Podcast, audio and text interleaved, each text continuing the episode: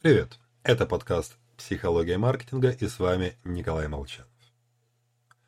Все мы знаем сотрудников, которые любят весело пошутить. Оставляют всяческие пасхалки, ну или просто слегка идиот. Вот и маркетолог Unilever в Индии написал на этикетке шампуня «Содержит фактор X9». В Procter Gamble шутку заметили, когда было уже слишком поздно. Товар выпущен в миллионах штук и стоял на прилавках. Так что компания решила просто тихо распродать партию. Мало того, что фактор X9 не существовало в природе, так и само название не давало ни малейшего намека, повода предположить, что же это такое.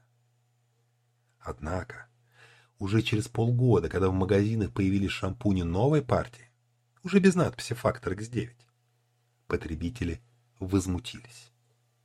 Они писали и звонили, спрашивали, зачем компания ухудшила формулу шампуня. Утверждали, что качество резко упало.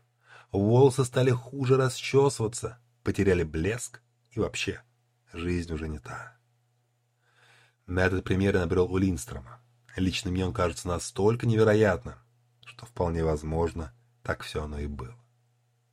Потому что у клиентов нет достаточной квалификации для оценки качества продукта.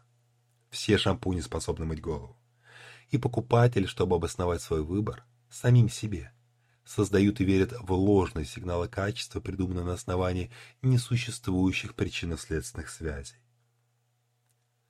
Обнаружить ложные сигналы качества крайне сложно.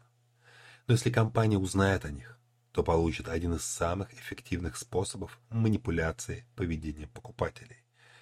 Ищите те ложные сигналы качества, в которые верят ваши клиенты.